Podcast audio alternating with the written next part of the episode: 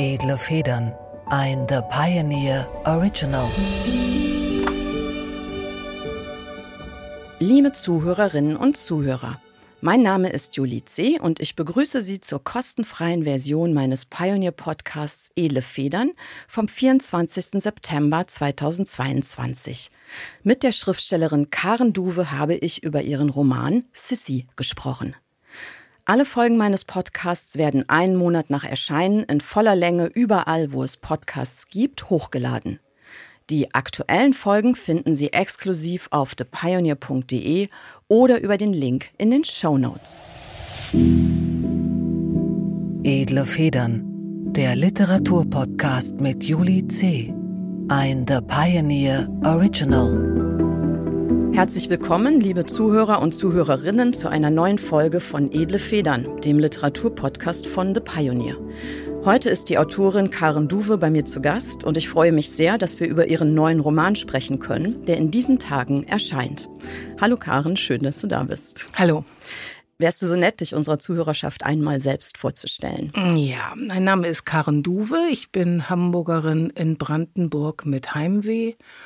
Und ach, was soll man so über sich erzählen? Und du schreibst, glaube ich. Ich schreibe, okay, ja. Ich bin Schriftstellerin und inzwischen verdiene ich damit auch Geld. Das ist nämlich immer so eine häufige Frage, die man gestellt bekommt. Kann man damit auch Geld verdienen? Und ich habe so ein paar Tierchen bei mir zu Hause, aber das sind alles ganz normale Hunde und Pferde und keine äh, geretteten Tiere, wie das Richard David Brecht mir gerade unterstellt hat in einem Hörbuch, das ich auf dem Weg hierher gehört habe und mich dann ganz doll erschrocken habe, dass es plötzlich hieß, ich hätte so eine Tierrettungsstation zu Hause. Moment, Richard David Precht veröffentlicht Hörbücher über dich. Ist das Nein, nein, nein, nein, nein, nein, nein. Der hat ein ganz normales Buch veröffentlicht und äh, daraus ist ein Hörbuch gemacht worden. Und da gab es eine über, Stelle. Um Tierrechte und da gab es eine, Ah, okay. da gab's eine Stelle, die liest sogar jemand anders. Aber Mhm. ich weiß nicht, ob du das kennst, wenn man so im Auto vor sich hin drömelt und plötzlich kommt der eigene Name. Natürlich noch falsch ausgesprochen mit Karin. Dann äh, verziehe ich ja mal gleich das Lenkrad und lande irgendwo im Straßengraben. Und da hat er sich so ein bisschen drüber mokiert, über dieses ganze Tierrechtsleben, was mich total getroffen hat jetzt, weil ich den eigentlich immer ziemlich klasse finde, dass der den Kopf so hinhält in Ja. den ganzen Talkshows und immer noch irgendwie von, von Klimawandel redet, wenn alle da schon längst nichts mehr von wissen wollen. Aber das ist dann irgendwie auch verzeihlich. Ich wundere mich ehrlich gesagt auch ein bisschen, dass ausgerechnet er sich darüber mokieren sollte, dass sich jemand für Tierrechte stark macht. Das passt irgendwie gar nicht zu ihm. Ich, ich hör's mir mal an. Ja. Ja, Also jedenfalls, genau. du hast keinen Gnadenhof. Ein, ein, der erste Buchtipp, Richard David Brecht über Tiere oder wie immer das Okay, heißt, das klar. Buch. Gut, habe ich mal was mitgenommen. Ja, also du hast keinen Gnadenhof, aber selbst wenn Mhm. du einen hättest, fände ich das auch äh, nicht diskreditierend, sondern im Gegenteil. Also du hast mehrere Pferde, ne? Drei Mhm. Ja. Stück, das weiß ich schon, haben wir drüber gesprochen. Ich habe nämlich auch zurzeit drei, insofern äh, ist das Warum passig. eigentlich? Warum ich drei habe oder warum Ja. ich Pferde habe? Warum, du ich drei hast? Weil es schafft man doch gar nicht. Alle jetzt zu reiten? Ja. Ja, das stimmt. Also das hat sich daraus ergeben, dass eins von diesen Pferden inzwischen ein Rentner ist. Der wird zwar noch geritten von einem Mädchen aus dem Dorf, also die hat ihn als Pflegepferd, Mhm. aber der ist jetzt nicht mehr für so zünftige Ausritte oder so geeignet. Dann ist ein Pferd da, das ist gerade erst angeritten worden. Das ist ein Pony, was ich gerne für meine kleine Tochter eines Tages dann als Pferd haben möchte. Die reitet auch schon ein bisschen mit der. Und dann habe ich sozusagen noch einen, den ich hauptsächlich reite. Also das macht jetzt drei. Okay, das Mhm. erklärt ist eine das. gute Erklärung, Ja. oder? Ja, und bei dir? Bei mir ist das, dass ich dann irgendwo ein Pferd sehe und denke, ich kann nicht leben, wenn ich dieses Pferd Mhm. jetzt Ja, nicht ja. habe. Schockverliebt. Und äh, meine beste Ausrede ist dann eigentlich immer, dass im Islam alles Geld, das man für Pferde ausgibt, einem im Paradies angerechnet wird wie gespendetes Geld. Ach, das wusste ich nicht. Also ja, auch heißt, der Islam hat nette Seiten. das wäre sozusagen eine Investition in die ins Jenseits, in die Genau. ganz ferne Zukunft. Ja. ja. Ja, okay, äh, dann sollte ich mal damit anfangen, Geld für meine Pferde auszugeben, anstatt sie sozusagen fast geschenkt zu bekommen. Ja, das Pferdethema passt insofern auch ganz gut zu dem, worüber wir heute auch noch sprechen wollen, nämlich über deinen neuen Roman. Da sind, wenn man ihn jetzt hier so auf dem Tisch liegen hat, äh, tatsächlich auch zwei Pferde vorne drauf. Das hat auch einen Grund. Es ist zwar kein Buch über Pferde, aber es ist ein Buch über eine Person, die Pferde wahnsinnig wichtig fand in ihrem Leben. Und das Buch heißt Sisi. Habe ich das richtig ausgesprochen? Äh, das ist völlig frei, wie du das aussprichst. Du kannst auch gerne Sissi sagen. Es gibt so ein paar Besserwisser in der Sissi- oder Sisi-Forschung, die dann sofort äh, grell aufschreien würden, wahrscheinlich, weil sie an die Marischka-Verfilmung denken und meinen, dass die ganz schlimm wären. Und wer Sissi sagt, hat eben keine Ahnung. Ja. Ich vermute, dass das irgendwie damit zusammenhängt, dass es eine Abkürzung ist von diesem Namen Elisabeth. Also wie die erste, wir, wir reden ja von Sissi, äh, Romy Schneider, echte Kaiserin von Österreich. Ja. Darüber habe ich geschrieben. Und dass die jetzt sich mit einem S schreibt, dafür habe ich mich entschieden, weil sie das selbst so gemacht hat. Und ich nehme aber an, so wie die erste Tochter, die hieß ja Helene, Nene genannt wurde, mhm. war Elisabeth dann Sisi. Ja. Und das Ganze dann in Bayerisch oder Wienerischer, die Sissi oder die Sisi mhm. und dann irgendwann war es die Sissi. Also eine Nichte hat äh, das mit Doppel-S geschrieben. Die Rechtschreibung ist damals gerade erst so festgelegt worden. 18, was ich, 79 oder sowas haben die erst in Österreich so eine Rechtschreibfestlegung gemacht und alle haben das äh, sich irgendwie geschrieben, wie sie wollten. Also ihr Sohn Rudolf ist auch mit PH geboren, hat sich immer mit F geschrieben. Klar, das ne? war einfach offener und beliebiger. Interessant ja. wäre ja die Frage, aber die lässt sich ja nun äh, nicht mehr nachvollziehen, schätzungsweise, wie es eigentlich ausgesprochen worden ja. ist. Aber da hast du wahrscheinlich recht, dass es übers Österreichische einfach ein längeres Anfangs Sissi. Ja, das, die Sissi. Ja, wahrscheinlich. So, also ist nicht das am Sissi, ja. Sissi. Ja, die Hauptfigur ist Kaiserin Elisabeth von Österreich. Die ist wahrscheinlich jedem, äh, der den Namen Sissi oder Sisi hört, äh, bestens bereits bekannt. Wie bist du denn darauf gekommen, dich einer solchen Figur zu widmen, gleich mit einem ganzen Roman? Was hat dich an ihr so sehr gereizt? Ja, sehr gute Frage. Jedenfalls der erste Teil, denn das ist deine Schuld gewesen. Das kann ich mir jetzt nicht vorstellen. Doch, weil ja, ganz direkt. Also ich hatte vor, ein Buch über Pferde zu schreiben. Ja. Und der Verlag ließ sich dann auch dazu breitschlagen, wollte aber so ein kleines Geschenkformat haben, so ein Büchlein, sowas verkauft sich dann ganz nett, meinten sie. Und als ich damit anfing, kam erst dein Buch raus. Also meine Gebrauchsanweisung für, für ja. Pferde. Ja. Und dann kam gleich noch im gleichen Format, irgendwie zwei Monate später oder, oder drei Wochen später, noch ein Buch Pferde hieß das. Und dann habe ich gedacht, du kannst jetzt nicht nächstes Jahr noch ein drittes hinterherlegen. Das ist mhm. echt blöd. Das geht jetzt nicht. Und war ziemlich vergrätzt und habe dann überlegt, ähm, dass ich ja vorher so ganz gerne so einen historischen Roman geschrieben hatte. Das hat mir ziemlich viel Spaß gemacht. Und dachte ich, komm, jetzt wird das Ganze anders aufgezäumt. Jetzt mache ich ein Buch über einen alten Reitmeister, ich sage das jetzt absichtlich in der männlichen Form. Ich habe tatsächlich nur an Männer gedacht und mir nicht vorstellen können, dass es da irgendwie begabte Frauen, die die Möglichkeit gehabt hätten, da irgendwie berühmt zu werden, geben könnte. Also wir reden über das 19. Jahrhundert. Genau. Ja, ja, ja also ich, hab, ich wusste noch nicht, welches Jahrhundert. Ich habe dann irgendwie äh, mit 16. Jahrhundert angefangen, mit Xeno, also oder in die Klassik oder in die Antike rein, mit so bis Xenophon und habe die dann alle durchgeguckt entweder gab es nichts oder ich habe nichts gefunden oder die waren unglaublich langweilig und haben außer Reiten nichts gemacht. Aber der Name, der immer wieder auftauchte, war dann Kaiserin Elisabeth, mhm. die eben äh, Zirkusreiterei gemacht hat und natürlich dann auch die spanische Hofreitschule ja an der Hofburg direkt vor der Tür hatte, da Unterricht genommen hat. Und die beste Jagdreiterin ihrer Zeit war. Also das hat mich dann auch sehr verwundert, wie gut die gewesen ist dafür, dass sie ja eine ganz andere Funktion hat. Das ist ja so, als wenn jetzt Olaf Scholz gleichzeitig noch äh, wie der beste Golfspieler der Welt wäre. Ja, und ne? nicht nur Golf, sondern man müsste zum Vergleich eigentlich sagen, er wäre der beste Freeclimber oder Kitesurfer. Also ja. etwas, wo du sozusagen in jeder Minute sterben kannst. Ja, also was einfach auch wahnsinnig gefährlich ist. Total. Und also in England noch deutlich gefährlicher als das in Europa. Die, die, die Europäer haben es alle übernommen von England und haben sich dann eben auch englische Reitknechte, englische Pferde, Ställe äh, aus England, Reitpeitschen aus England. Also das war einfach ein englischer Sport, der Sport. Mhm. Und äh, in England wurde der aber eben noch sehr viel härter betrieben und da war das auch ganz normal, dass Leute wie Angela Merkel oder Olaf Scholz dann Rennen mitgeritten sind.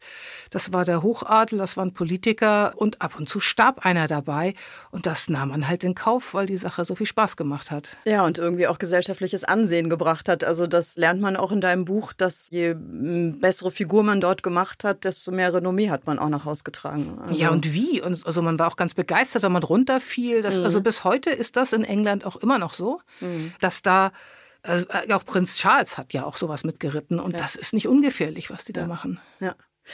Ich schreibe immer für die Bücher, über die hier gesprochen wird, so einen kleinen Klappentext, selbst entworfen sozusagen, liest den eigentlich immer erst gegen Ende vor. Ich würde das jetzt mal spontan vorziehen, weil schon nach dem, was du äh, bis jetzt über das Buch erzählt hast, ist völlig klar, dass ich totalen Mist zusammengeschrieben habe und es ist hm. nichts mit dem, also eine komplette, wahrscheinlich eine komplette Fehlinterpretation. Also bringen wir es hinter uns, sonst, äh, wenn ich das erst in einer halben Stunde lese, wird es noch peinlicher. Also mache ich das jetzt einfach mal und dann äh, vergessen wir es wieder. Karen Duves neuer Roman heißt Sisi mit einem S und der Titel ist Programm. Ihre Protagonistin, Kaiserin Elisabeth von Österreich, ist den meisten Menschen eher als Sissi mit Doppel-S bekannt und hat sich von einer real existierenden historischen Person in eine Kitsch- und Folklore-Kaiserin verwandelt, über die es nicht nur Unmengen von Büchern und Filmen gibt, sondern deren Porträt uns auch von Taschen und Taschentüchern, Bettwäsche und Bettsocken entgegenblickt. Nun kann man sich fragen, weshalb sich eine große Autorin wie Karen Duwe einer historischen Merchandising Queen annimmt. Sisi beantwortet diese Frage gleich auf den ersten Seiten. Mit schnellen Federstrichen erweckt Karen Duwe eine faszinierende Frauengestalt zum Leben, die mit der Klischeekaiserin aus den Weihnachtsfilmen überhaupt nichts zu tun hat. Wir entdecken eine Figur, die zwar im 19. Jahrhundert beheimatet ist, aber genauso gut von heute sein könnte. Mit ihrem unbedingten Willen zur Perfektion, dem wahnhaften Schönheits- und Fitnessglauben inklusive Magersucht und Sportversessenheit, dem Optimierungsstreben, dem Drang zum Individualismus und dem Kampf gegen die Zwänge ihrer Position, tritt sie den Lesern als eine Urahnen des typisch weiblichen Paradoxons entgegen, an der Spitze eines großen Reichs stehend, ist sie doch gefangen in einem komplizierten System aus Unterdrückung und Selbstversklavung. Karen Duwe befreit Sissy aus ihrem Karnevalskostüm und lässt sie uns als echten Menschen entgegentreten. Ein überraschender, lehrreicher und vergnüglicher literarischer Coup, von dem man sich wünscht, er würde die Kaiserin noch bis zu ihrem gewaltsamen Lebensende begleiten. Wer Sisi gelesen hat, wird beim Gedanken an Elisabeth von Österreich nie wieder das Gesicht von Romy Schneider vor sich sehen. So, also meine Vorstellung. Super. Ja, gut, aber es hat ja nichts mit dem zu tun. Also ich habe halt wirklich gedacht, dass du sozusagen klar, die, dass das mit den Pferden zu tun hat, war mir auch natürlich sehr einleuchtend, dass du gerne über Pferde schreibst. Aber ich habe irgendwie gedacht, deine Hauptmotivation wäre sozusagen gewesen, diese total verkitschte durchgemerchte Frauengestalt nochmal zu befreien, das alles abzublättern. Es ist ja aber auch nicht, es ist ja auch nicht so falsch, weil es ja auch immer einen Grund gibt, warum bleibe ich dabei. Also das, ja. da dachte ich, oh, es gibt hier Kaiserin Elisabeth, die hat auch was mit Pferden gemacht. Guck doch mal, was gibt es denn da so? Und dann war ich sehr schnell angefixt, weil es super interessant war. Und ich hatte aber jetzt nicht so das Gefühl, ich müsste das unbedingt diese, diesem Kitschbild was entgegenstellen. Mhm. Ich finde sogar, dass dieses Kitschbild nicht so schlimm kitschig ist, wie das ganz viele empfinden. Die war damals 15 und das ist mehr oder weniger so abgelaufen. Die mussten natürlich so ein bisschen drumrum machen in dem Film. Das, in Wirklichkeit war das so, dass der Kaiser reinkam, sieht die beiden Schwestern, sagt, die da will ich und mhm. die Sache ist gegessen. Das ist natürlich nicht abendfüllend und dass man dann ein bisschen was drumrum macht. Die sehen sich schon vorher und wissen nicht, wer der und andere sind angeblich ist. auch verliebt, bla bla bla. was sie ja nun in echt in dieser Form, zumindest wie es in deinem Roman, also viel Ambivalenz. Die ist hier ne? fast 40. Ja, das ist später Mit im Leben. Mit 15 ja. war sie kleiner als ihr Mann mhm. und natürlich viel unerfahrener und er war ganz toll und groß und wusste alles. Und sie ist leider gewachsen. Das ist das Risiko. Wenn jemand 15 ist und man heiratet den, dann muss man davon ausgehen, dass der eventuell wächst und sich auch noch seelisch auch entwickelt seelisch wächst, ja. und möglicherweise an ihm vorbeizieht und dass sich dann alles plötzlich ganz anders darstellt. Das war also jedenfalls für diese Art von Hochzeiten oder Heiraten, da die da der, im Hochadel üblich waren, die gingen nämlich immer nur dynastisch. Man hatte dann so eine Mini-Auswahl von vielleicht irgendwie sechs, sieben, acht Prinzen, die in Frage kamen. Und deswegen fing man auch schon mit 15 an zu suchen, mhm. damit man sich den besten schnappen konnte. Man konnte nicht warten. Wenn man mit 19 noch keinen hatte, dann, ja. dann wurde es langsam eng. Und der Kaiser von Österreich war natürlich der Hauptgewinn. Der war auch noch hübsch. Da gab es ganz andere, an die man verheiratet werden konnte. Er war hübsch, er war nicht wesentlich älter als sie, er war völlig in sie verliebt und äh, sie fand ihn auch erst klasse und hat ihn mhm. anfangs tatsächlich sehr geliebt. Also das ist gar nicht so falsch. Ja. Aber es gibt noch was anderes. Es gibt eine Riesengeschichte dahinter und das eigentlich Spannende war sozusagen für mich jetzt auch nicht das Aufdecken, was steht hinter der Romanze, sondern für mich war es so spannend, weil ich habe mich natürlich auch nie mit der Frau beschäftigt. Also das war jetzt mein erster Kontakt ja. ja. mit deinem Buch.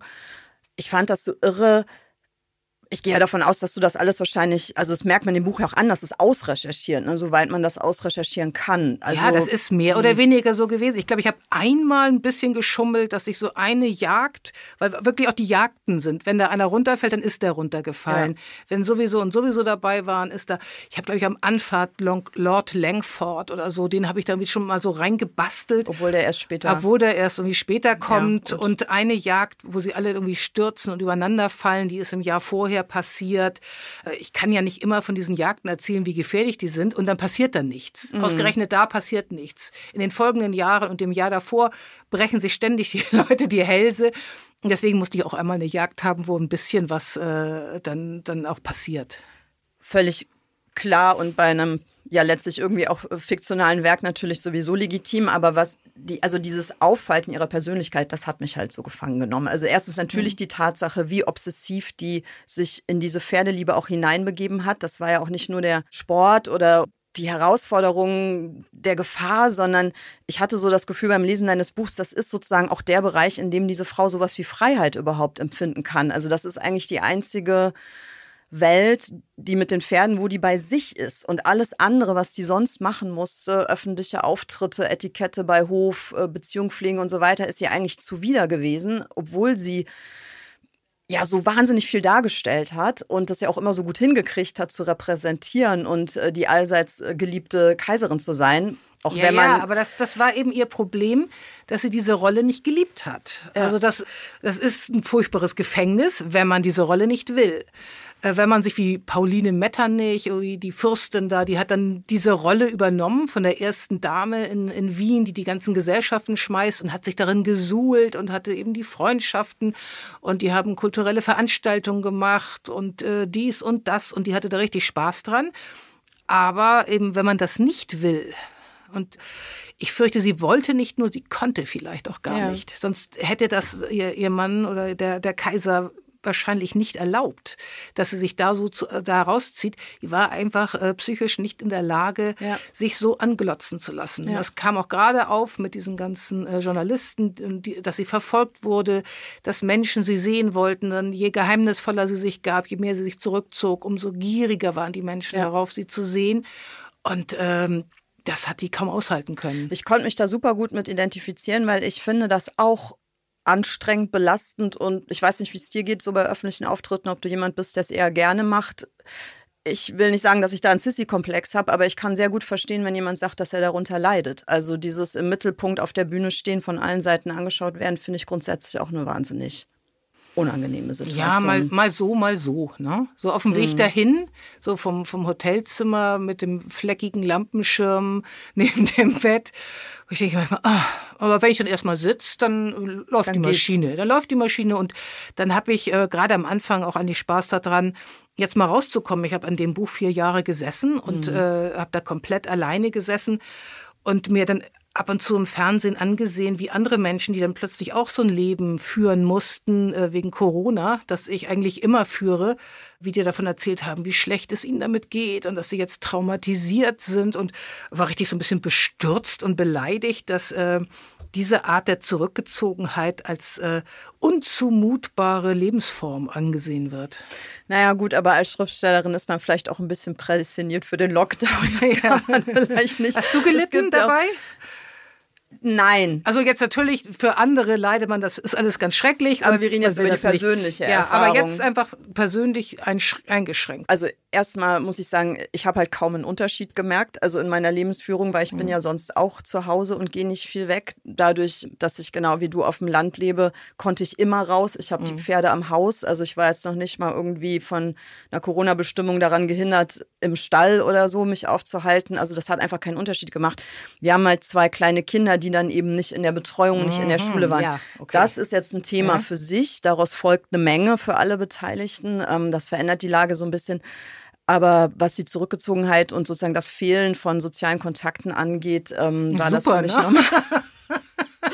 ich denke halt, wenn man sozusagen ein Mensch wäre, der sehr extrovertiert ist und der auch ständig soziale Ereignisse braucht, dann hätte man sich wahrscheinlich einfach auch nicht für den Beruf des Schriftstellers entschieden. Also ja. ich meine, das kann man vielleicht nicht verallgemeinern, aber ich finde, dass wir schon grundsätzlich eine eher introvertierte Tätigkeit daraus üben. Natürlich. Ja. Also wer mir wirklich leid getan hat, das waren junge Menschen. Also ja, jetzt so mit 16 bis 30, da wäre ich auch eingegangen wie ein Primelpott. Das, das In ist dem ganz Alter ist man ja auch noch auf Partys gegangen oder hat es zumindest versucht. Ja.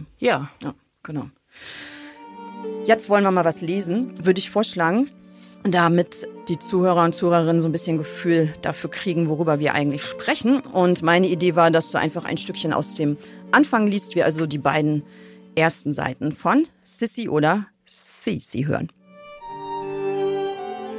Federlesen.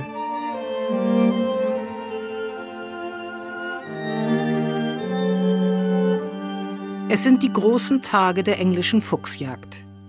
Der Miet ist für ein Uhr angesetzt. Jetzt ist es zwölf und die Schaulustigen strömen nur so nach Altrop, dem felsgrauen Anwesen des fünften Earl of Spencer. Das Schloss hat seine Reize. Die Fassade gehört nicht dazu. Ein eigensinniger Vorfahre der Spencers hat das einst heiterrote Tudor-Haus mit grauen Ziegeln verblenden lassen und korinthische Säulenattrappen rechts und links neben den Eingang geklebt. Doch die Märzsonne scheint, wenn es auch immer noch winterlich kalt ist, und in diesem Licht mit den glänzenden Pferden davor und den Reitern in ihren bunten Röcken und schwarzen Zylindern macht das Anwesen einen noblen Eindruck. Die graue Fassade verlangt nach den überschwänglichen Farben einer Jagd, die trübselige Landschaft verlangt danach, der englische Winter verlangt danach. Die kalten Monate ziehen sich hin in Britannien, Regen, Nebel, Ereignislosigkeit. Eine Parforcejagd bringt Pracht und Sensation. Plaudernd reiten die Jäger, unter denen sich auch einige Damen befinden, vor dem Gebäude auf und ab. Die Pferde erfüllen alle Erwartungen. Sie kauen auf dem Gebiss, stampfen und schäumen und zertrampeln die gepflegten Rasenflächen. Es sind große, edle Hunter mit rasierten Mähnen und akkurat gestutzten Schweifen. Diener in Livreen laufen zwischen ihnen hindurch. Sie balancieren Gläser auf Silbertabletts. Port für die Herren, Sherry für die Damen, Brandy für alle. Die Jagdteilnehmer haben sich mit einer Sorgfalt gekleidet, die nicht größer sein könnte, wären sie zu einer exklusiven Abendgesellschaft eingeladen, nur dass es hier die Damen sind, die schwarz tragen, allenfalls in ihre Reitkleider dunkelblau oder grün. Die Herren tragen ausnahmslos pink. Natürlich sind ihre Röcke nicht rosa. Sie sind leuchtend rot, wie es sich für einen Jagdrock gehört. Aber das darf man nicht sagen. Man darf in England nicht sagen, er reitet in Rot. Niemals, nie, auf gar keinen Fall. Nicht einmal denken darf man rot, wenn man nicht als ungehobelt gelten will. Üblicherweise trägt man zu einem inoffiziellen Jagdtag, wie Lord Spencer ihn als Master der Pitchley-Meute kurzfristig angesetzt hat, eigentlich gar nicht pink, aber da die Kaiserin von Österreich mitreiten wird, kann man sich ja schlecht in einer alten Tweedjacke präsentieren. Der Earl hat sein Möglichstes getan, nichts von der Teilnahme ihrer Majestät an die Öffentlichkeit dringen zu lassen. Sie reist inkognito unter einem ihrer vielen weiteren, aber gänzlich ungebräuchlichen Titel, dem einer Gräfin Hohenems. Sie wünscht, in Ruhe gelassen zu werden. Was Elisabeth von Österreich jedoch nicht davon abgehalten hat, ihren Obersthofmeister, ihre Hofdame, ihre Kammerfriseurin, ihren Leibarzt, ihren Gestütmeister und ihren englischen Reitlehrer nach Altrop mitzubringen.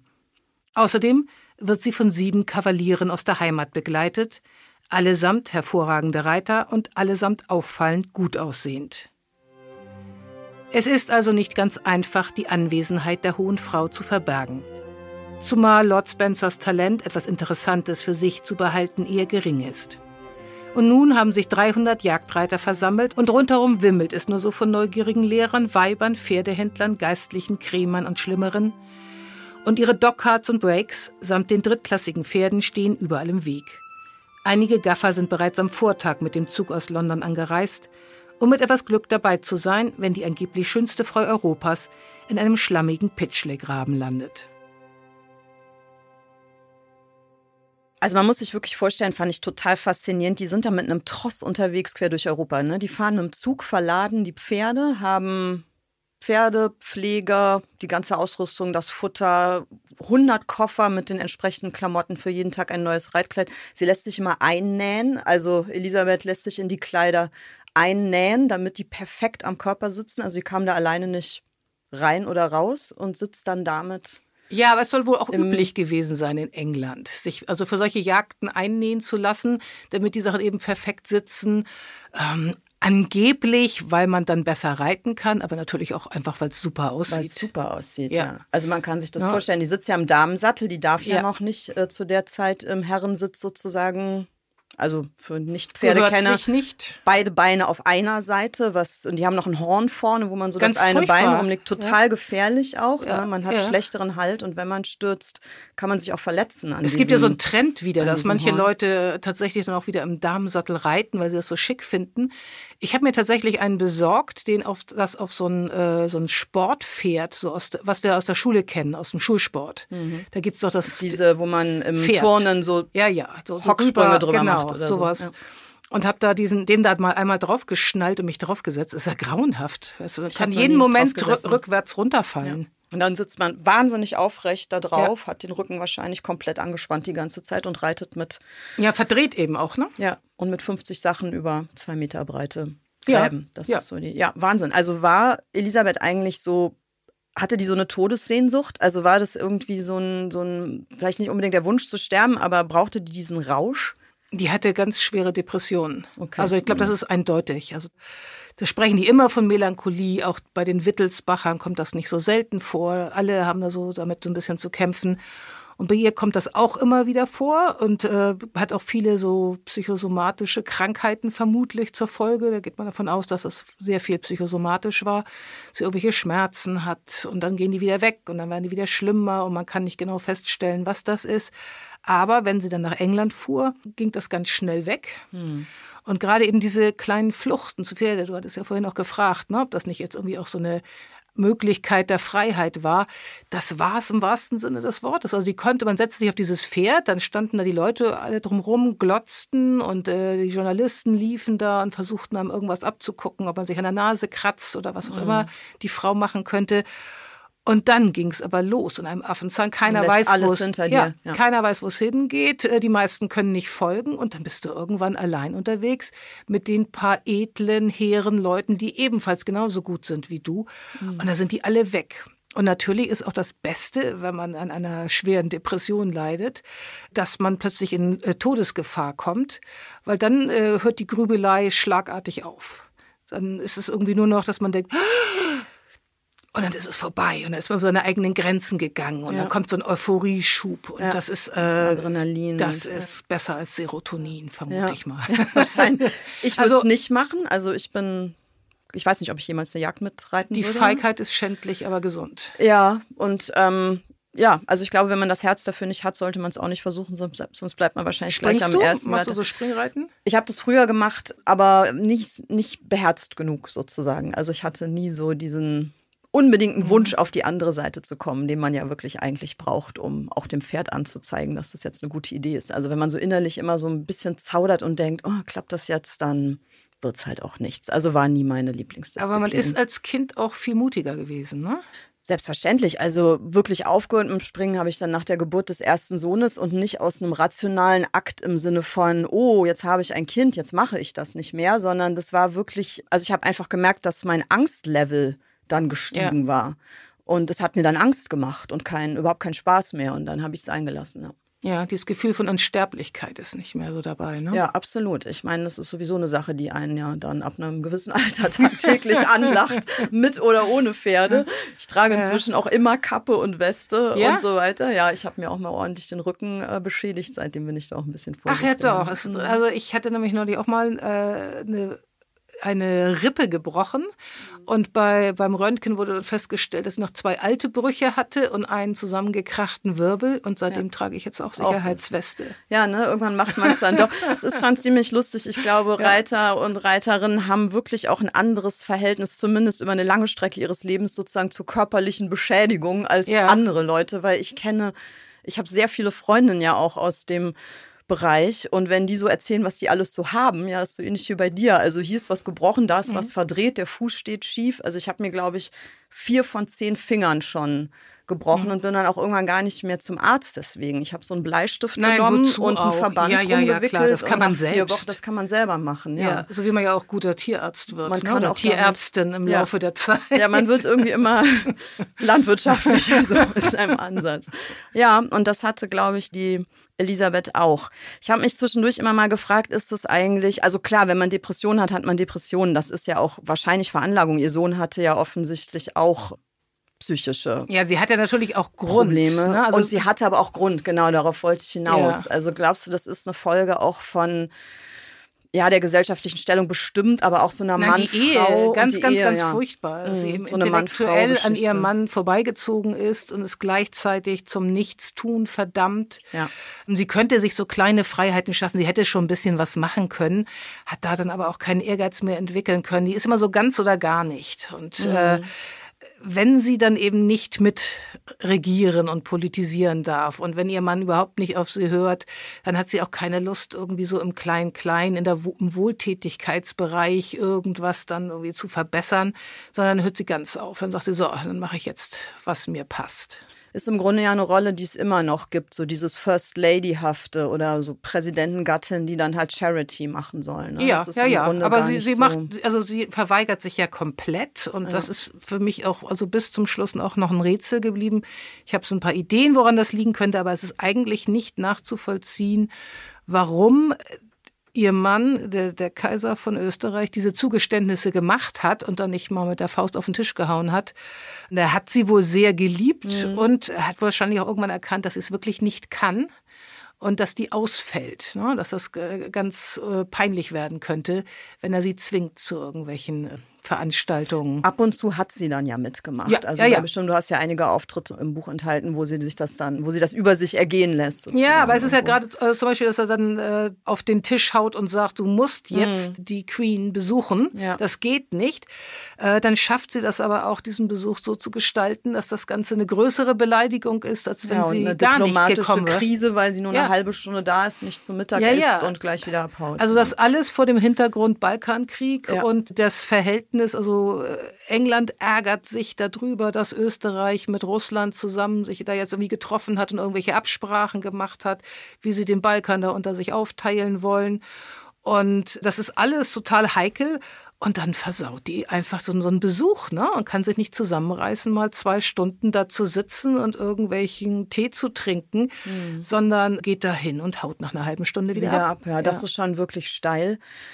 Andererseits irgendwie auch eine absurde Zumutung, sich vorzustellen, dass alles, was sie ja, was heißt privat, gibt es dann eben nicht mehr. Ne? Ja, Alles, was ja. sie macht, mit wem sie spricht, wo lange sie wo ist, wem sie einen Brief schreibt, auf welche Weise der zugestellt wird, halt immer ein Politikum ist und immer gleich die Botschafter interessiert. Ja, sie hat ja quasi, sobald sie irgendwie ihr Zimmer verlässt, äh, ist sie eigentlich in die Politik verwoben, obwohl sie sich davon fernhält. Ist eine Zumutung. Andererseits auch irrsinnig zu sagen, ja, dann ignoriere ich das aber komplett, ganz egal, ja. Dann löse ich eben ja, einen Krieg aus, weil ich nicht Tee ist, trinken wollte. Es ist wollte. auch cool. Also mhm. je nachdem, welche Perspektive man einnimmt, denkt ja. man, oh, kann die sich nicht mal ein bisschen, bisschen zusammenreißen?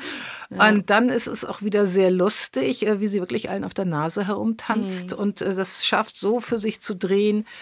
Man wünscht sich nur, dass sie dabei wenigstens so ein bisschen glücklicher gewesen genau, wäre. Aber sie ist ja selber nicht mal glücklich. Überhaupt nicht. Also dadurch kriegt das Ganze ja auch wirklich eine tragische Größe, dass du immer wieder Szenen auch drin hast, die sie in ihren intimeren Beziehungen zeigt zu den Menschen, mit denen sie umgeht. Ihre Nichte, ihre Hofdame, den äh, einen, ich habe gerade den Namen vergessen, diesen tollen Reiter, in den sie Bay auch so ein bisschen, genau, in den sie verliebt Vorfahre ist. von Kay Middleton auch, also ein bisschen entfernt und verzweigt, aber ah, ja. gehört in die Familie Middleton okay. rein, so wie Spencer zu Lady Diana gehört. Tatsächlich? Ja, ja. Okay. Das ist also in diesen Beziehungen sieht man sie auch immer wieder als jemanden, der so einerseits versucht, die Leute ganz nah an sich ranzuziehen und so eine Nähe herzustellen und dann stößt sie die aber auch wieder weg und sich selbst wieder ins Unglück. Also sie wirkt wirklich wie ein Mensch, der eigentlich überhaupt keine Chance darauf hat über länger als diese Viertelstunde, wo sie wirklich schnell galoppiert, mhm. irgendeine Form von Glück zu empfinden. Also jedenfalls im Zwischenmenschlichen nee, benimmt also sie sich wie die Axt im Wald auch oft. Ne? Also gerade mit dieser Nichte da wollte ich auch gleich, machen wir gleich die zweite Lesestelle, weil das fand ich die zweite wirklich sehr, sehr faszinierende äh, Figur aus dem Buch. Die Marie-Louise von Wallersee, die ähm, ja eine Zeit lang so ihre Intimfreundin ist und von ihr gefördert wird und äh, ganz eng mit ihr zusammenlebt und die sie dann irgendwann in diese ja abscheuliche Heirat eigentlich hineinzwingt. Genau, da lesen wir jetzt mal ein Stückchen und dann frage ich dich noch was zu der Marie-Louise. Federlesen. Marie-Louise hat jeden einzelnen Tag seit dem Abschied von Tante Sissi mit dem Training für die Jagden in Göttelö verbracht und ist auf verschiedenen Pferden alles gesprungen, was ihr nur in die Quere kam. Sie packt ihre neuen Reitkleider ein, die Tante Königin von Neapel für sie in Paris hat fertigen lassen. Ansonsten nimmt sie einfach von allem das Beste mit. Das feinste Reisekleid, das festlichste Abendkleid und die aufwendigsten Schuhe und Hüte. Tante Sissi hat zwar behauptet, in Göttelö würde es sehr leger zugehen, aber was heißt das schon bei einer Kaiserin? Herzog Ludwig besieht mit gerunzelten Augenbrauen die Reihe der Koffer, die Tag für Tag länger wird, und ordnet an, dass mit kleinem Gepäck und fast ganz ohne Dienerschaft gereist werden soll. Nur der Kammerdiener und die Zofe Sophie Weber, ein dickliches Mädchen aus einem bayerischen Bergdorf, das einen beinahe unverständlichen Dialekt spricht, kommen mit. Das unabkömmliche Personal eben, vielleicht noch ein Stallbursche, weil das Zirkuspferd Sullivan so heikel mit dem Futter ist. Pferde brauchen sie eigentlich gar nicht mitzunehmen, davon wird es im ungarischen Schloss mehr als genug geben. Herzog Ludwig kann es sich trotzdem nicht verkneifen, den dicken Sullivan und einen schwarzen Hengst einzupacken. Mit diesem Rappen kommt er einfach perfekt zurecht, der springt jedes Hindernis in so sanftem Bogen, dass man den Ruck gar nicht merkt. Wer weiß, was die Sissi ihm sonst wieder für einen wilden Gaul andreht. Das dicke weiße, mit schwarzen Punkten gesprenkelte Zirkuspferd Sullivan muss mit, weil Schwester Sissy angekündigt hat, dass sie mit Marie Zirkuslektionen üben will. Sie hat sich in Göttelö eine Manege einbauen lassen und Gustav Hüttemann, einen der angesehensten Zirkusreiter, als ihren Reitlehrer eingestellt. Das muss man ausnutzen, um auch Sullivan ein wenig Schliff zu geben. Wenn Elisabeth schon meine Tochter in Dressur nimmt, warum nicht auch noch den Sullivan? sagt Herzog Ludwig grimmig. Hat man eigene Pferde dabei, muss man natürlich auch das eigene Sattelzeug mitnehmen. Und das Spezialfutter für Sullivan. Am Ende ist es dann doch so viel Gepäck, dass sie für das Umsteigen in Pescht einen Extrazug bestellen müssen. Im regulären Zug der Pesch-Kaschauer Linie wäre nicht alles unterzubringen. Zum Glück hat Tante Sissi versprochen, die Kosten für den Extrazug zu übernehmen. Das bedeutet, dass es der Kaiser bezahlen wird. So dürfen dann am Ende auch wieder alle Koffer mit. Am 19. September reist der unstandesgemäße Zweig der Wittelsbacher von München ab. Das Umsteigen in Pescht verläuft nicht ohne Schwierigkeiten. Der Extrazug ist so kurz, dass zwischen dem Viehwaggon und der Lokomotive nicht viel Abstand besteht. Die Pferde sind beim Verladen nervös. Als die schwarze Lok zischend Dampf ablässt, beginnt der dicke Sullivan auf der Stelle zu hüpfen. Ich fahre lieber bei den Pferden mit, sagt Marie-Louise, steigt, ohne eine Antwort abzuwarten, in den Viehwaggon und fläzt sich in ihrem allerfeinsten Reisekleid auf einen Strohballen. Es ist angenehm, nach zweieinhalb Tagen in einem Zugabteil nun bei den Pferden zu sein. Mit einem Ruck setzt sich der Viehwaggon in Bewegung. Sie flüstert dem Sullivan ein paar beruhigende Laute zu, streichelt den Rappen und dann steckt sie sich einen Strohhalm in den Mund, kaut darauf herum, während vor den Lücken zwischen den Waggonbrettern die Landschaft vorbeizieht. Was für ein unglaubliches Schicksal es doch ist, eine Kaiserin als Tante zu haben. Die wichtigsten, mächtigsten und reichsten Leute der Welt könnten in Göttelö auftauchen und sie, die kleine Wallersee-Baroness, wird mittendrin sein. Und dann die Pferde, die sie wird reiten dürfen, die allerbesten Vollblüter aus ganz Europa. Zwei Stunden später schiebt ein Bahnangestellter die Tür auf. Marie blinzelt ins helle Sonnenlicht. Die Rampe wird heruntergeklappt. Ihr herzoglicher Vater springt in den Waggon, schnappt sich Sullivan und führt ihn hinaus. Marie folgt mit dem Rappen. Vor dem Bahnhof wartet die Kaiserin mit drei offenen Kutschen. Sie selber sitzt auf einem glänzenden braunen Pferd. Marie-Louise drückt den Strick des Hengstes dem Bahnangestellten in die Hand, läuft zu ihr und küsst ihr die Hand. So ist es recht, immer zuerst um die Pferde kümmern, lacht Elisabeth. Nun küsst ihr auch der Bruder die Hand. Den Sullivan hält er dabei am Strick. Na, das ist ein Empfang, sagt er. Hoch zu Ross. Ich wollte euch wie die Zirkusleute abholen, erwidert Elisabeth. Oh, ich weiß schon jetzt, wir werden eine wunderbare Zeit zusammen haben. Ludwigs Gemahlin, die einstige Schauspielerin Mendel und jetzige Baronin Wallersee, ist bescheiden an der Seite stehen geblieben und tut, als wäre sie gar nicht da. Elisabeth streckt ihrer Schwägerin die rechte Hand hin und die Baronin tritt vor und deutet einen Kuss der Fingerspitzen an. Genau, mehr als die Fingerspitzen darf sie auch nicht küssen, weil sie ist nicht standes. Ja, ich glaube, keiner Gemäß. küsst mehr. Ja, wahrscheinlich.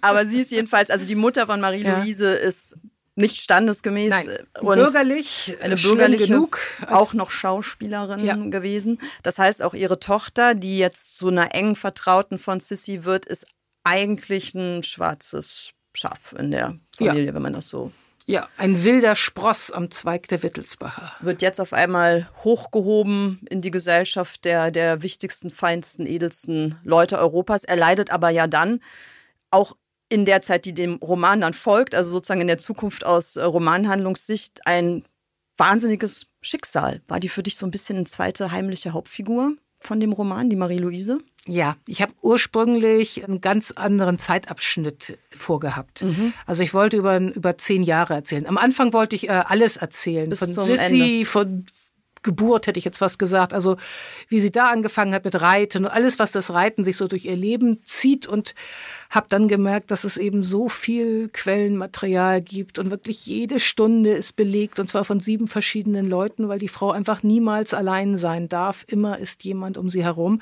und alle schreiben auf, was sie mitkriegen. Und dann habe ich gemerkt, also entweder muss ich oberflächlicher bleiben und dann gibt es da irgendwie schon sehr schöne Dokumentationen darüber, wie, wie das Leben von äh, Kaiserin Elisabeth abgelaufen ist. Und dachte ich, nein, dann mach's enger, mach nur zwei Jahre, geh in die Tiefe. Mhm. Und dann war für mich äh, die Marie Wallersee eben auch so eine zweite Hauptfigur. Ansonsten wäre die so die ganze Zeit so mitgelaufen, aber die hat da drin eben so eine, so eine sehr große Präsenz in diesen beiden Jahren. Ja, gut, dass du in die Tiefe gegangen bist. Also ich muss an der Stelle auch mal sagen, weil wir dauernd über Pferde reden, da sind viele Pferde in dem Buch, aber lässt sich nicht vertuschen. Aber ich bin fest überzeugt, dass das wirklich ein Roman ist, den man auch lesen kann, wenn man sich für Pferde überhaupt nicht interessiert, weil eben gerade dieser Blick in die Tiefenstruktur dieser Welt, dieser kaiserlichen Adelswelt und eben auch in die Psychologie der beiden Hauptfiguren, also der Hauptfigur Elisabeth und ein bisschen auch in die von Marie-Louise, einfach so unglaublich spannend ist. Ja, ja und Elisabeth selbst ist so eine tolle Frau. Ist die, die Lady Gaga eigentlich des ja, 19. Jahrhunderts, oder? Ja, die ist einfach fantastisch und äh, zieht jeden in den Bann und ich bin auch so ein Opfer und die Pferde mhm. wurden immer blasser und gerieten dann leider immer mehr in den Hintergrund. Ja, ist mir aufgefallen beim Lesen. Trotzdem ging es mir so, äh, als du das jetzt sagtest, du hattest ein anderes Zeitfenster vor. Ich habe tatsächlich, als es dann zu Ende war, gedacht so, nein, das kann jetzt eigentlich, also du musst jetzt eigentlich noch bis zu ihrem gewaltsamen Tod das halt auch alles aufschreiben. Das heißt, du hättest jetzt noch, die ist jetzt 40, ne? Wie alt ist sie geworden? Mitte also, 60? Nee, Anfang 60. Anfang ne? 60. Ja. Das heißt, du hättest jetzt noch 98, etwas über 20 ne? Jahre, zwei Jahre pro Roman. Also du musst jetzt sozusagen noch zehn Romane schreiben, um das abzuarbeiten. Ja, Hast du das vor? Also ich, ich habe den ganzen Krempel ja noch. Also nicht, nicht bis zu ihr. Ich habe am Anfang richtig nicht gewusst, was für ein Buch ich schreibe. Ich wusste Sissi, ich wusste Pferde. Mhm. Und habe dann so vor mich hingearbeitet und irgendwann angefangen, alles, was ich gefunden habe, in der richtigen Reihenfolge aufzuschreiben. Also als Originalquelle. Und bis das dann irgendwie, wie ich da so bei tausend. Ja, wollte gerade sagen, das müssen ja so bei tausende von bei Seiten. tausend Seiten, die eben noch nicht mal ausgeschrieben waren. Also die ja nur das Rohmaterial waren, sodass aus jeder Seite dann immer so zwei, drei Seiten, äh, wo man wusste, dass, das wird da draus Äh, da habe ich dann eben nach zwei Jahren erstmal gemerkt, okay, das fange ich erst 1876 an, egal wie schön das da bei der Weltausstellung war mit dem Schar von Persien. Wunderbare Geschichte, aber ich muss das jetzt weglassen. Und noch ein halbes Jahr später habe ich dann eben aus sechs Jahren zwei, zwei gemacht. gemacht.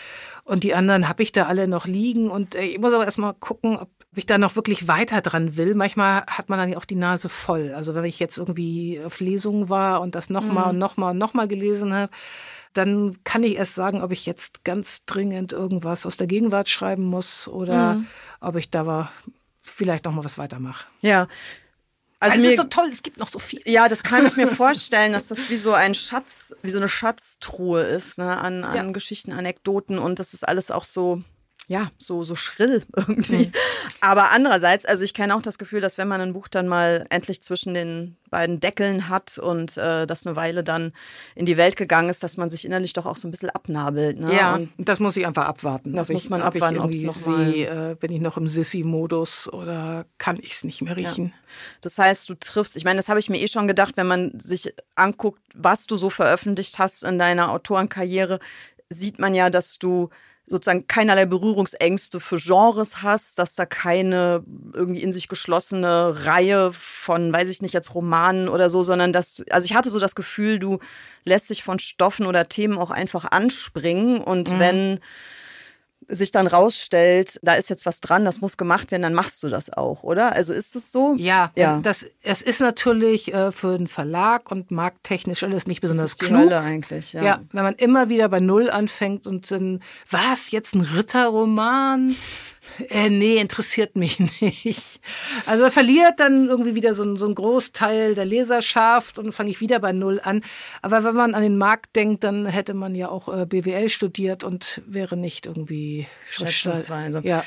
Aber das heißt, dass bei dir der Schreibantrieb auch irgendwas ist. Ich meine, jetzt hast du ja schon beschrieben, dass du hier wirklich vorhattest über die Pferde und dann auch wirklich eine Figur ja, gesucht dass du die Schuld hast. Dass ja. ich Schuld habe, habe ja. ich äh, mir vermerkt. Mhm. Ich tue Buße, weiß noch nicht genau wie. Ähm, die lagen zum vor mir, diese beiden so. Büchlein und ich Hast du es denn wenigstens gelesen? Ja, natürlich. Und wie fandest du es? Ja, sehr gut. War gut, äh, wenigstens das. Aber Pferdebuch ist bei mir auch leicht. Ja, hättest okay, du ganz, viel schlechter schreiben können und das hätte noch, mir trotzdem gut gefallen. immer noch gefallen. Aber das heißt, der Schreibimpuls, der bei dir so hinter den Texten steckt, ist auch irgendwie was, also das kommt von tiefer, oder? Es ist irgendwas, was dich mhm. aufgeregt hat oder irgendwas, worüber du nachgedacht hast, was Teil deines Lebens ist. Was, also, weil du hast ja auch politische Essays mit einer hohen Kraft, mit einer unglaublichen Intensität und zum Teil dann auch den entsprechenden Reaktionen. Mhm. Das sind Sachen, die dich drängen und die dann sein raus müssen. Ja, ja. ich habe natürlich auch gedacht, als ich dann erstmal äh, mich dafür entschieden hatte, und das bin ich ja dann jahrelang beschäftigt und währenddessen irgendwie war Corona und ein Krieg brach aus und mhm. äh, die Zeiten waren irgendwie bitter. Ich dachte, ey, kannst du jetzt Sissy schreiben, kann das sein? Kannst mhm, du, stimmt, musst, musst du nicht jetzt es wird wie so ein Eskapismus. Ne? Ja, so war das auch, weil ich natürlich, äh, wenn, wenn man eben auf dem Land lebt und Tiere versorgen muss, dann kriegt man natürlich auch den Klimawandel ganz anders mit. Also das ist während, das brauche ich dir gar nicht zu erzählen, ja, wie die letzten vier Jahre in Brandenburg aussahen. Klar.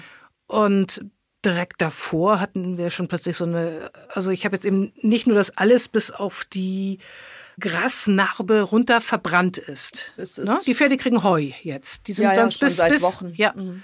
die sind sonst bis äh, November. Die Vegetation ist ne? eigentlich verbrannt, bis auf so ein paar Unkräuter, die das anscheinend ja, abkönnen. Ja, und zwar Graukresse ist Graukresse bei uns. und Sauerampfer. Ja, ja mhm. Graukresse hochgiftig für Pferde und äh, gibt kein Heu mehr und gibt das nicht mehr und äh, ist also im Grunde hochdramatisch. Man kriegt es die ganze Zeit mit und bei uns dann auch noch irgendwie Zecken und zwar so, dass dann irgendwie jedes Pferd jeden Tag 50 Zecken hat mhm. und ich irgendwie, also bevor ich nach Brandenburg gezogen bin, hatte ich glaube ich zwei Zecken in meinem Leben jemals am eigenen Körper entdeckt. Und da ist es dann irgendwann jeden Tag vier. Mhm. Jeden Tag. Klage. Erstmal eine Impfung geholt. Ja.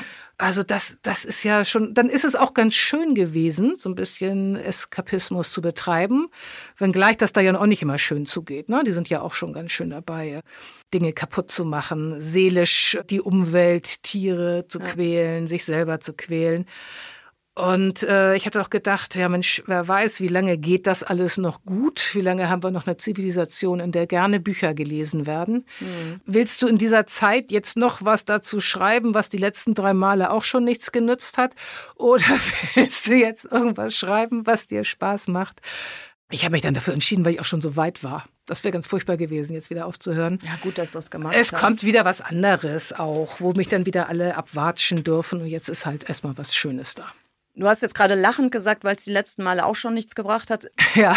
Das ist klar. Also es ist eine total schwierige Frage, wahrscheinlich auch eher was, was man intuitiv beantwortet, als was irgendwie belegbar ist. Bringt es was oder bringt es nichts? Also ich meine jetzt eben die politische Literatur, den Essay, den, die politische Einmischung von Seiten von Autoren. Ja, das war jetzt reines blödes Rumkokettieren. Selbstverständlich bringt was. Ne? Selbstverständlich mhm. bringt das was, sonst würden die äh, Diktatoren nicht so zensieren. Sonst mhm. würden Bücher nicht verboten werden, sonst würde man dafür nicht verfolgt werden, ja.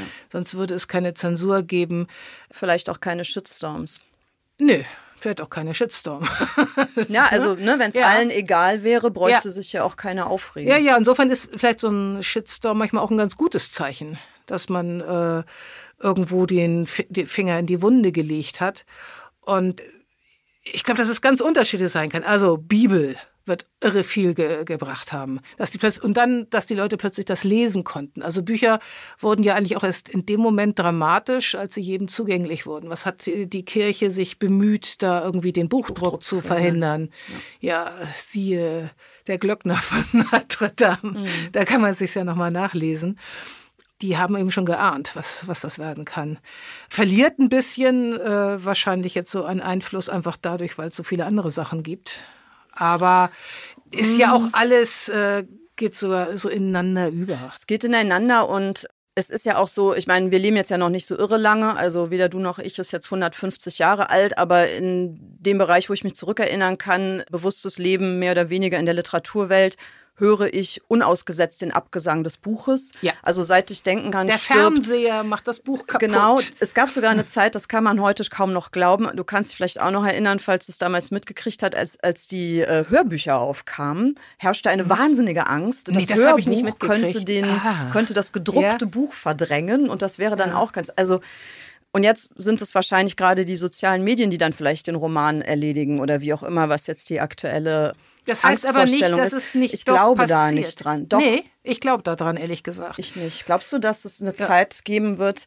Also natürlich gibt es Konjunkturen und es gibt Phasen, in denen das hängt auch immer davon ab, wie gut es den Leuten geht. Also dicke Bücher lesen zu können, setzt ja auch immer eine Form von Voraussetzung voraus. Also mein Glück ist, dass ich noch zu dieser Generation gehöre, die so diese Babyboomer waren, also wo es unheimlich viele Kinder geboren wurden. Das heißt, wir sind immer die meisten und die lesen noch. Hm. Aber was da jetzt Ach, du glaubst, dass die, die ja. junge Generation ja. irgendwann keine aber ist dass die deutlich weniger lesen, das glaube ich. Das hat Bernhard Schlink auch neulich gesagt, als er hier war. Ich kann es halt, also man kann es ja. natürlich nicht Also ein Freund von mir, mein Freund Helmut Post, hatte immer einen Bücherstand an der Uni früher. Mhm. Und er hat den aufgegeben. Äh, also das war früher ganz klar, wenn man, da hat er so gebrauchte Bücher, Taschenbücher und alles Mögliche rumliegen. Und das ging die ganze Zeit in den Pausen, die liefen da vorbei und dann schnappte sich jeder so ein Buch. Und dann war das schon so wieder, dass die äh, diese ihre Uni-Zeit so rasant durchziehen mussten. Dass ja, es nicht, nicht mehr, mehr mit Rumgammeln hatten, ist. Nicht mehr rumgammeln, das ist ein Problem. Ja, klar. und er hat das Ganze aufgegeben. Also als in dem Moment, als zwei junge Männer an seinem Stand vorbeigingen und sagten, ey, guck mal, Bücher! ich ekel mich vor Büchern.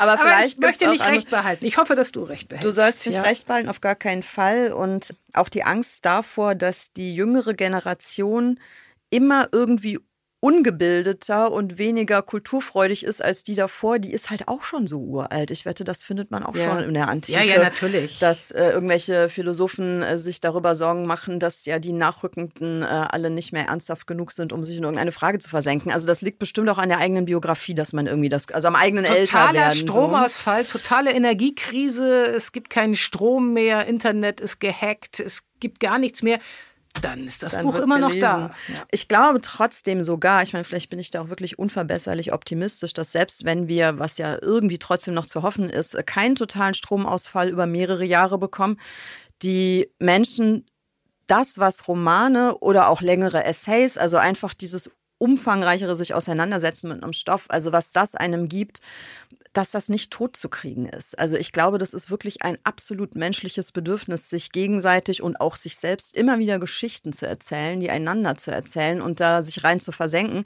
Das muss nicht flächendeckend sein. Ja, das ist natürlich in Deutschland jetzt auch eine Phase gewesen, wo echt viel gelesen und gekauft und geschrieben und gedruckt wurde, auch im internationalen Vergleich. Also wir haben ja einen wirklich auch sehr großen Buchmarkt, wenn man das mit anderen Ländern vergleicht. Dass sowas auch mal eine Schrumpfphase geht, halte ich schon für erwartbar, wahrscheinlich nicht auszuschließen. Aber das bedeutet ja nicht, dass die Sache an sich verschwindet. Also ich habe wirklich so ein, ich glaube, das ist eine anthropologische Na, das, Konstante. Es ist ja auch, äh, also die das, das, das, Buch kann ja immer nur so ein bisschen kratzen, wie so ein Hamster an seinem Hamsterkäfig. Immer so, so, so ein kleines Loch kratzen, dann muss der nächste weiter kratzen. Genau. Ähm, dann reicht es ja auch, wenn es die richtigen Leute lesen. Und wenn die dann daraus wieder was anderes schreiben, was möglicherweise viel erfolgreicher wird und viel breiter gestreut ist. Oder jemand schreibt in einer Zeitschrift dann was darüber. Also das ist, ich bin ja jetzt eben so old-fashioned, deswegen fange ich jetzt noch mit Zeitschriften an ne? und gar nicht mit Internet. Macht ich nichts. weiß aber eben vor 20 20 Jahren, äh, wenn ich dann irgendwas geschrieben hatte und dann angesprochen wurde, was für eine Zeitschrift zu machen. Dann bekam ich aber so einen ganzen Stoß Leserbriefe, gab es damals noch, den, den, mhm. äh, den haptischen Shitstorm, mhm. die blöde Besserwisserin und so. Wegen äh, des Essays in der Zeitschrift jetzt. Ja, ja, ja, mhm. genau. Also das, das war dann so ähnlich wie, wie in dem Buch, aber da wurde ich dann irgendwie interviewt oder ich habe noch mal was findet eine andere so einen Seitenaspekt. Oder, ja. Aber es war eine äh, ganz andere Reaktion. Also mhm. ich habe nie viel Leserbriefe auf äh, Bücher gekriegt. Da ja. kommen dann eher so was ich zehn Stück oder sowas und die meistens sagen irgendwie ganz toll und einer beschwert sich vielleicht, dass ich irgendwo einen Fehler gemacht habe. Ja, sowas eher. Ne? Mhm. Ja. Aber wenn das in der Zeitschrift war und äh, jetzt für moderne Menschen, die an der Gegenwart teilnehmen, irgendwie, wenn was im Internet auftaucht, dann gibt es ganz andere Reaktionen. Mhm. Also ich glaube, Romane werden nicht so sehr als Provokation empfunden, weil sich beim Lesen da was anderes abspielt. Also du, du wirst ja nicht angesprochen mit einer Meinung oder mhm. mit einer mhm. Didaktik. Jemand sagt dir, guck mal, ist doch so und so, wir müssen was ändern oder so, sondern du bist freier. Du betrittst halt so eine Welt, in der du dich bewegst. Also ich vergleiche dieses Gefühl immer, kennst du diese, das sind so wie optische Täuschungen, so, so Bilder, die aus so mehreren Linien bestehen und wenn du so ganz leicht schielst und guckst da drauf, dann entsteht so ein 3D-Bild. Ja. Kennst du das? Hast ja, du da ja. mal reinguckt? Und das ist so, man, man starrt da wirklich drauf, sieht zehn Minuten lang nichts. Auf einmal entsteht das 3D-Bild und wenn du es einmal siehst, dann kannst du den Blick darin auch frei bewegen als mhm. wäre das wirklich ein Körper. Und so empfinde ich Lesen. Also du starrst da halt rein und irgendwann geht das auf, wie so eine plastische Welt. Und dann Fall, bewegst ja. du, im besten Fall, dann bewegst du dich da drin und dann bist du irgendwie auch Teil des Ganzen. Also da ist nicht jemand, der dir was sagt mit dem Zeigefinger und du musst dich wehren. Ich glaube, das ist der Grund, warum Romane weniger Shitstorms bekommen als mhm. zum Beispiel Interviews. Warum sie aber auch in gewisser Weise, geht jetzt nicht ums politisch sein, aber sozusagen noch mehr Kraft haben, bewusstseinsverändernd zu wirken als ein Essay, weil sie, glaube ich, auf einer tieferen Ebene Zugang finden. Und ich, ja. wir benutzen das ja nicht, also du und ich jedenfalls nicht, dann als ein Instrument, um den Leuten irgendwie was zu servieren. Auf gar keinen Fall wäre tot langweilig. Aber ich glaube schon, dass sich auf diesem Weg Dinge transportieren. Also ganz egal, ob man das gewollt hat oder nicht. Aber da kommen Weltanschauungen rüber, da kommt ein Menschenbild rüber. Jetzt reden wir aber immer von unseren Lieblingslesern, die das genauso aufnehmen, wir haben wir das nur vorhaben. Lieblingsleser, ja. ausschließlich. Hm. Man schreibt doch eigentlich immer so für zwei, drei Leute, ne? die das nee. so ganz und gar verstehen. Nein, nee, also nee? ich finde, verstehen müssen die das gar nicht. Also ich finde. Die das berührt, die das betrifft, die. Die Zugang finden, ja die irgendwas, die was damit anfangen können oder so. Mhm, genau. Aber das sind doch mehr als zwei, drei. Mehr als zwei, drei. Also in deinem Fall mit Sicherheit, in meinem bei Fall dem, auch. Ach, bei dem Buch ja, da, da ist es auch nicht. Aber es gibt manchmal so Bücher, wo ich dann denke, ah, da habe ich so eine bestimmte Leserin eigentlich auch immer so vor Augen, wo ich dachte, so die. Was denn zum Beispiel? Gerade wenn das was Autobiografisches war, so von früher, wo ich dann irgendwie äh, Taxi. kummervolle, ja, das zum Beispiel auch, oder, oder so eine kummervolle Jugend beschrieben habe, dann weiß ich irgendwie, es, wie jemand drauf sein muss, den das dann wirklich trifft und rettet und reißt. Also mir geht, mir geht das gerade so mit dem äh, Buch von Bettina Flittner. Ich weiß gar nicht, ob es schon offiziell raus ist. Das ist bei uns auf dem Verlag. Meine Schwester. das äh, dockt bei mir so, so total ja, an, wo ich sage, ja, ich bin die Leserin dafür. Deswegen wird es ja hoffentlich auch noch hunderttausend anderen Leuten gefallen. Aber denke, ich bin jetzt hier die dafür vorgesehene Leserin für dieses Buch. Ja, es gibt sicherlich Romane, die ganz ähm, aufgrund ihrer Art sozusagen, blöd gesagt, so eine engere Zielgruppe haben in gewisser Weise. Ja bei dem glaube ich, also mhm. bei deinem jetzigen glaube ich, dass das. Nö, das kann man ja aus ganz vielen die, äh, verschiedenen Perspektiven auch lesen ja. und äh, annehmen oder nicht annehmen und kann das auch irgendwas so als, als Unterhaltung nehmen oder. Ja, oder auch als ein. Ich auch lehrreich. Das sowieso. aber ich finde, es hat auch aufgrund seiner, seines Detailreichtums, nicht nur im faktischen, sondern ja auch im psychologischen, finde ich, ist es auch wirklich ein äh, echter Ausflug ins 19. Jahrhundert. Ja, also ich habe da auch viel. Mhm mitgenommen, was ich nicht wusste, wo ich nie drüber nachgedacht habe, was einem dann wirklich äh, bereichert. Also ich finde das auch sehr. Wusstest du, dass die Leute, die damals, du hast ja auch Hunde, ne? Mhm. So also große, einen kleinen, ne? nee, also der jetzige Hund ist ziemlich ja. klein. Also so große Hunde mit, ach Gott, ja, wir haben uns irgendwie da vor 20 Jahren oder so gesehen. Ja, da waren die 15, Hunde noch größer. 15, die werden ja. ja gar nicht so. die wurden 16, die Hunde. Ja, die waren damals Die waren damals aber nicht null, so genau. Die leben inzwischen nicht. Und äh, ja, ja, das vergesse ich dann immer, dass die ja alle endlich sind damals, wenn man so einen großen Hund hatte, sind die Leute immer mit Peitschen rumgelaufen, weil man mit diesen Biestern ja sonst nicht zurechtkommen könnte. Also man mhm. hatte nicht eine Dogge und ging mit seiner Dogge spazieren und hat irgendwie Martin Rutter angerufen, wenn irgendwas nicht klappte, sondern man hatte so eine Peitsche dabei und prügelte auf seinen Hund ein, wenn der nicht das machte, was er sollte.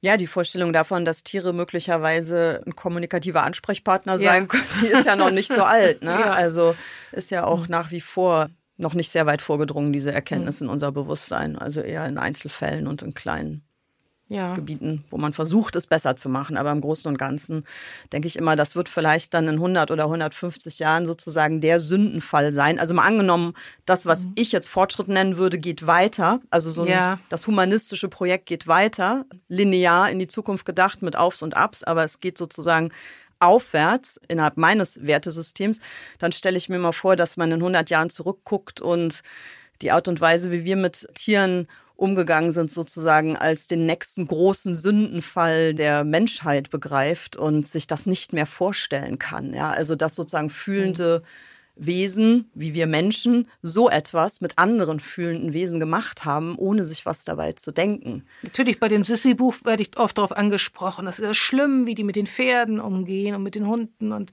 das ist ja ganz, ganz, ganz furchtbar. War das denn jetzt eine Tierliebhaberin oder nicht? Sondern das muss man, da kann sich jeder selbst an die Nase fassen, ob er Tierliebhaber ist und gleichzeitig Fleisch isst. Das ist so eine Sache, wie man vielleicht dann in 100 Jahren, wenn sich das so entwickeln würde, was ich nicht glaube. Aber was man ja hoffen kann, da, da, darauf zurückguckt, äh, wie, was, du hast da irgendwie denn irgendwie von Kalb, du hast Kalbfleisch gegessen von so einem Baby, von so einem Kind.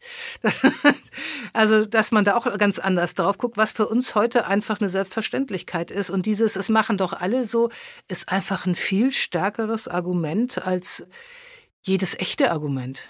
Ja, beziehungsweise auch eben das Ausblenden der Realität, die dahinter steckt. Ne? Das ist, mhm. glaube ich, ein ziemlich wichtiges ja. Faktum, dass du normalerweise in einer Kultur, die halt aus Supermärkten besteht, sehr leicht ja nicht darüber nachdenken mhm. kannst, was du aus dem Regal holst. Also als wir ähm, nach Brandenburg gezogen sind, ganz am Anfang, wurde zum Teil bei uns im Dorf noch geschlachtet, also auch eigenhändig. Ja, das ist dann mhm. eben was anderes, wobei ich ja immer noch finde, dass sozusagen ein Schwein, was auf dem Hof gelebt hat und dann irgendwann geschlachtet wird, kein schöner Vorgang. Ist mir persönlich ja immer noch lieber als ein Schwein, was ein paar Monate in der Massentierhaltung war. Ja, also das finde ich sozusagen tierschutzmäßig sogar noch besser. Aber wenn man den Vorgang halt erlebt hat, dann ähm, ist der Schritt zum Vegetariertum halt auch nicht mehr so groß, finde ich. Leichter. Ja.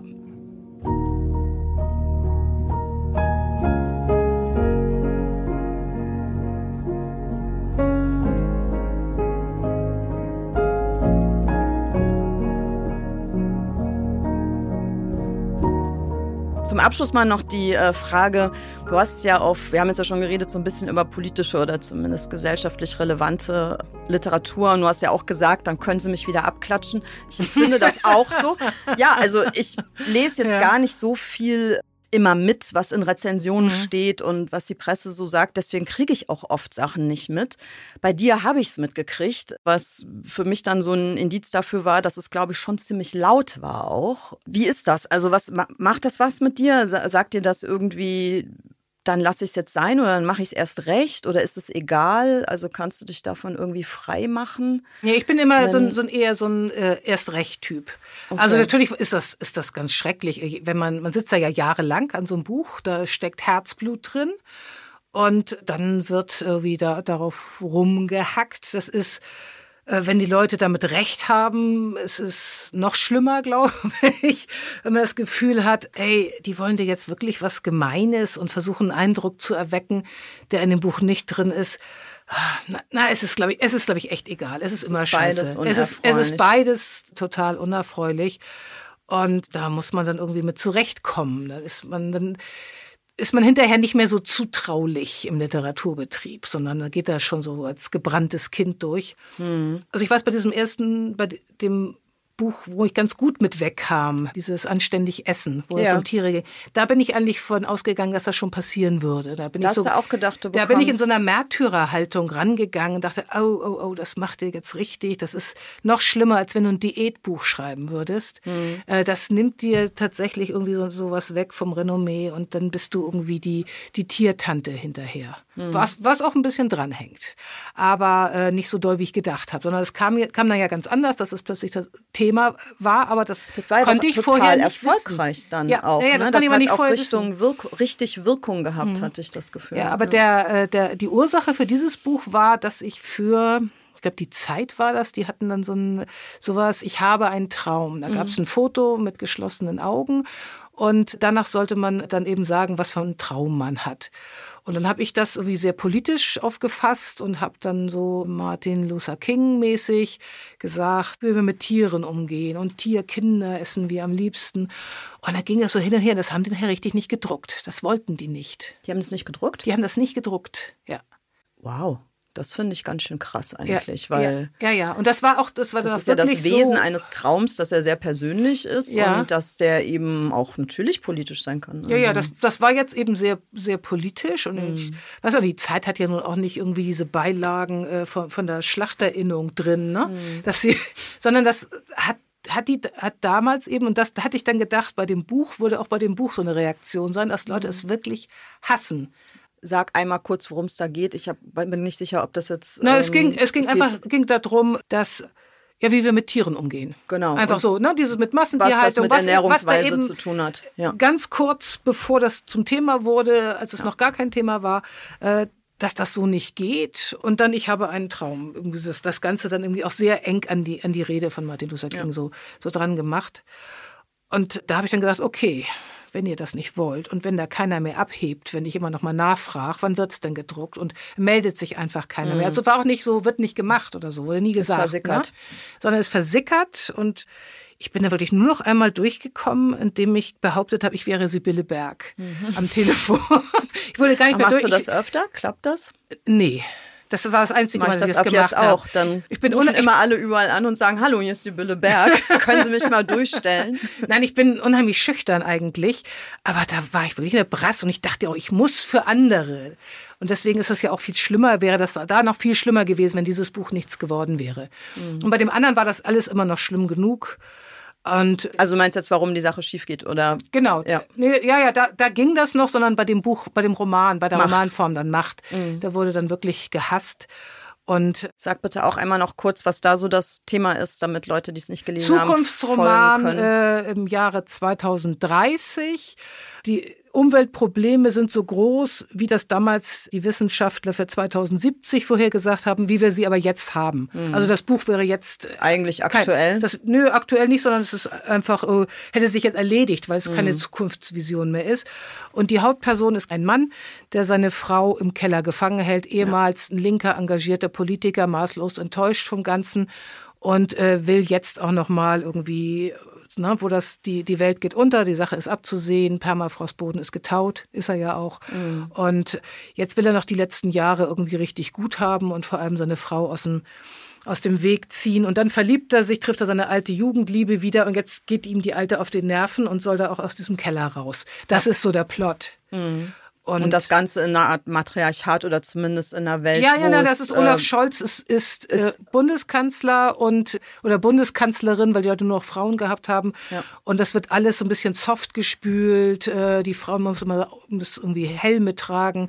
Das ist so eine, so eine behütende weibliche Regierung und es gibt überall so Männergruppen, die sich dagegen auflehnen und äh, auf die Straße gehen und demonstrieren und denn mir, ich fand es ja. super als Dystopie, fand, habe jedes einzelne Thema, was in dem Buch verhandelt wird, erkennt man eindeutig als die Verlängerung von Fragen, die uns beschäftigen. Und ich habe ehrlich gesagt nicht verstanden, dass die Leute, also warum sich so viele so stark davon provoziert gefühlt haben. Das hat mhm. ja regelrechte Hasswellen dann ja, geschlagen. Ja, Warum? Ist das, ist das das Frau-Mann-Thema? Also ja. ist es ja. also, ich, also okay. viele haben auch gedacht, ich würde, das, das ist so ein bisschen, ich will jetzt auch nicht sagen wie bei dieser, die Hauptperson Semois, mhm. aber die hat schon oftmals auch so Sachen gesagt, die ich selber die, die sozusagen Sachen sind, die also ich selber sagen würde. Auch, ja, aber mir wurde unterstellt, äh, dass ich das Männern unterstelle, dass die so denken würden.